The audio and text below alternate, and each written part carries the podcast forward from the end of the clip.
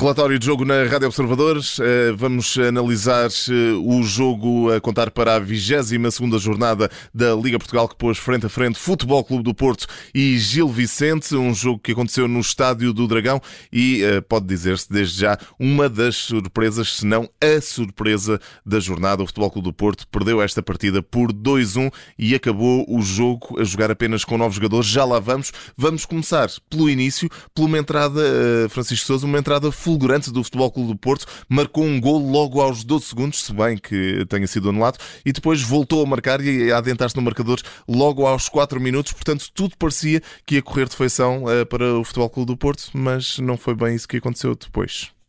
Não foi, foi um jogo que acabou por mudar bastante, sobretudo uh, nos últimos 20 minutos da primeira parte, porque a fase inicial, os 15 minutos iniciais, foram de maior força por parte da equipa do Porto, com um ataque móvel, os médios muito participativos também na construção, nas desmarcações, muita capacidade do PP, do Otávio, eh, de juntarem mais por dentro, eh, na segunda linha, com o Taremi a abrir na esquerda e o Danny Loader a andar entre o corredor central e a zona eh, da direita. Essa mobilidade tirou do sério a defensiva do Gil Vicente. O Porto teve o tal lance anulado muito cedo rapidamente chegou a 1-0, num lance que foi trabalhado entre o Otávio, o Taremi e o Danny Loader, com finalização eh, do iraniano. Não estava a ser um período fácil para a equipa do Daniel Souza e o Porto, aliás, logo a seguir tem uma grande oportunidade para o 2-0, um lance, diria até escandalosamente desperdiçado pelo PP em cima eh, da baliza. E depois eh, fomos começando. E que nada faria indicar que poderia ser tão decisivo como acabou por ser. Caso o Porto tivesse marcado o segundo gol, possivelmente teria matado ali o jogo logo no início, não é? Possivelmente, a história teria sido certamente distinta e mesmo o alcance da reviravolta por parte do Gil Vicente seria mais complicado, mesmo que tivéssemos eh, circunstâncias semelhantes com expulsões. A verdade é que o Gil é uma equipa que gosta de ter bola e foi procurando atrever-se, mas sem grande eficácia ofensiva nos primeiros minutos, mas lá se começou a soltar através da qualidade do passo do Tomás Araújo, o central pela direita, a ligar muitas vezes nos médios, com o Fujimoto com maior protagonismo em termos ofensivos, o Aborjani e o Pedro Tiba também com qualidade eh, no passo, o Murilo a fugir bem pela direita, o Zé Carlos também já agora foi, digamos, o lado forte da equipa do Gil Vicente, e o jogo começa a mudar a partir do uh, minuto uh, 25, com esse lance em que o Tomás Araújo eh, conduz bem, abre na direita, o Zé Carlos foge perante hum, o erro defensivo uh, na colocação dos apoios e no posicionamento do Vendel e assiste o Fran Navarro para o empate. Começa aí a notar-se a intranquilidade uh, do Porto, que tenta reagir ofensivamente, mas que hum, abre as portas para que a equipa do Gil Vicente, com a tal qualidade técnica a elaborar os ataques, consiga uh, ficar a jogar contra 10 ao minuto 35, com essa expulsão do João Mário, um corte com o braço num passe que podia ser uh, perigoso para o Bozelli atacar a baliza uh, do Diogo Costa. Porto reduzido a 10, Gil Vicente claramente galvanizado neste período e a verdade é que eh, já a terminar a primeira parte a equipa gilista consegue beneficiar de um penalti na sequência de uma jogada perigosa no ataque do Porto. Curiosamente o eh, VAR alertou Rui Costa que foi eh, então ver as imagens e acabou por sancionar a falta do Uribe, penalti convertido pelo Murilo, Gil Vicente a dar a volta ao resultado, a mostrar claramente um pouco mais de audácia e qualidade ofensiva nesse final de primeira parte. O Porto surpreendido. Ao intervalo, Sérgio Conceição acaba por mudar, lança o Zaidu para o lugar do Vendel, que estava a ter uma partida absolutamente desastrosa. Gonçalo Borges para o lugar do Danny Loader, no fundo para dar um pouco mais de dinâmica e um jogador que pudesse fazer o flanco todo e um, conseguisse acrescentar em termos de, de, velocidade. E mesmo a jogar com 10 notou-se essa diferença no ritmo do Futebol Clube do Porto. Exatamente, notou-se essa diferença. A verdade é que ao minuto 52, segundo amarelo para o Mateus Uribe, e aí as coisas parecem ficar, em teoria, decididas por um Gil Vicente que estava a conseguir controlar o jogo, jogando contra 10 e uh, não foi bem assim. A história uh, que seguiu acabou por surpreender toda a gente que estava a assistir ao jogo, porque o Porto uh, acabou por hum, ter uma atitude competitiva acima da média e o Gil Vicente não soube jogar com 11 jogadores contra uma equipa com apenas nove unidades. Não foi uma equipa agressiva a atacar a última linha, não conseguiu ter situações de ruptura para apanhar a defesa do Porto um, balançada para a frente, não soube aproveitar os avanços, por vezes até do pé, para levar a bola em condução até à frente.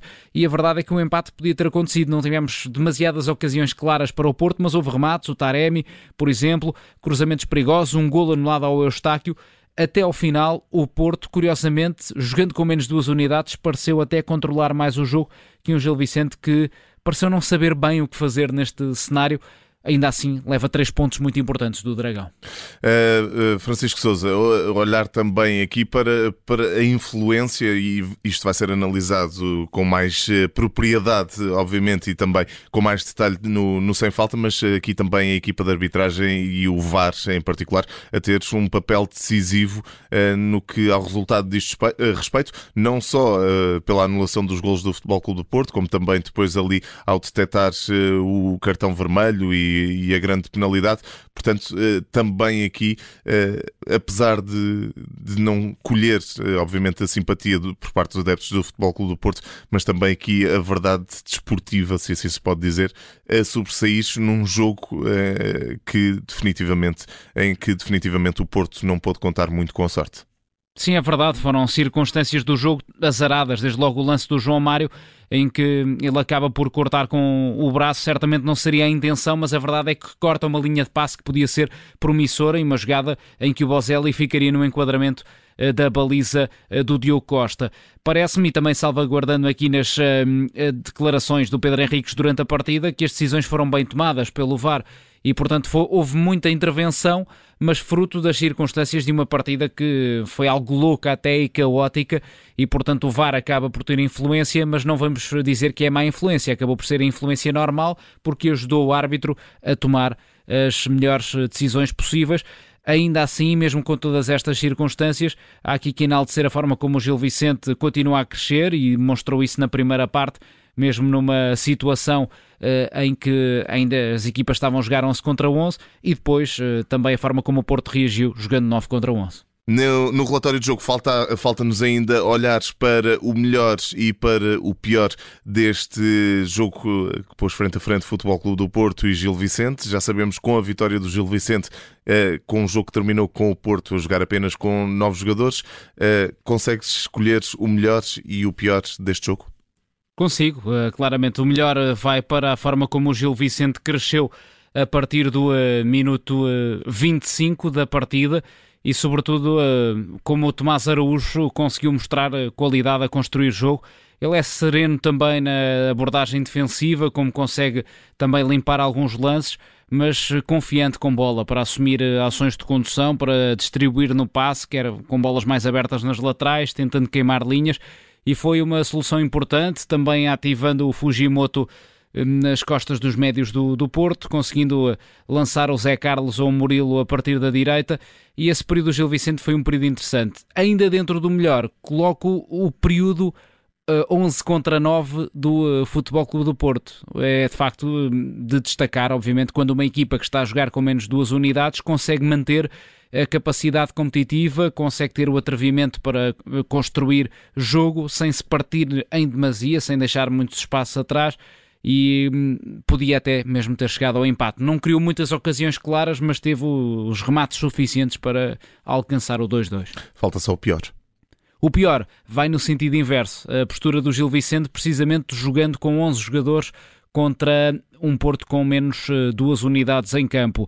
A equipa do Gil não soube perceber o momento do jogo, sentiu essa eh, dificuldade, claramente, e não aproveitou, não conseguiu atrair o Porto e ao mesmo tempo eh, explorar jogadas mais rápidas, tentar desequilibrar com passes em ruptura. Foi uma equipa hum, com uma posse um pouco estéril, parecia estar a trocar a bola à espera do final do jogo, quando estávamos apenas com 55 minutos de jogo, e assim expôs-se bastante ao risco de consentir o empate mesmo jogando com, com essa vantagem numérica. Outro destaque pela negativa para terminar vai para a primeira parte do Vendel, lateral brasileiro que acabou por ser, do ponto de vista individual, um dos jogadores com uma prestação menos conseguida. O substituto Zaidu acabou por não melhorar muito o registro. Está então feito, revisto e assinado pelo Francisco Souza o relatório de jogo do uh, Futebol Clube do Porto 1, Gil Vicente 2. Com este resultado, o Futebol Clube do Porto fica no segundo lugar, à condição, isto porque ainda falta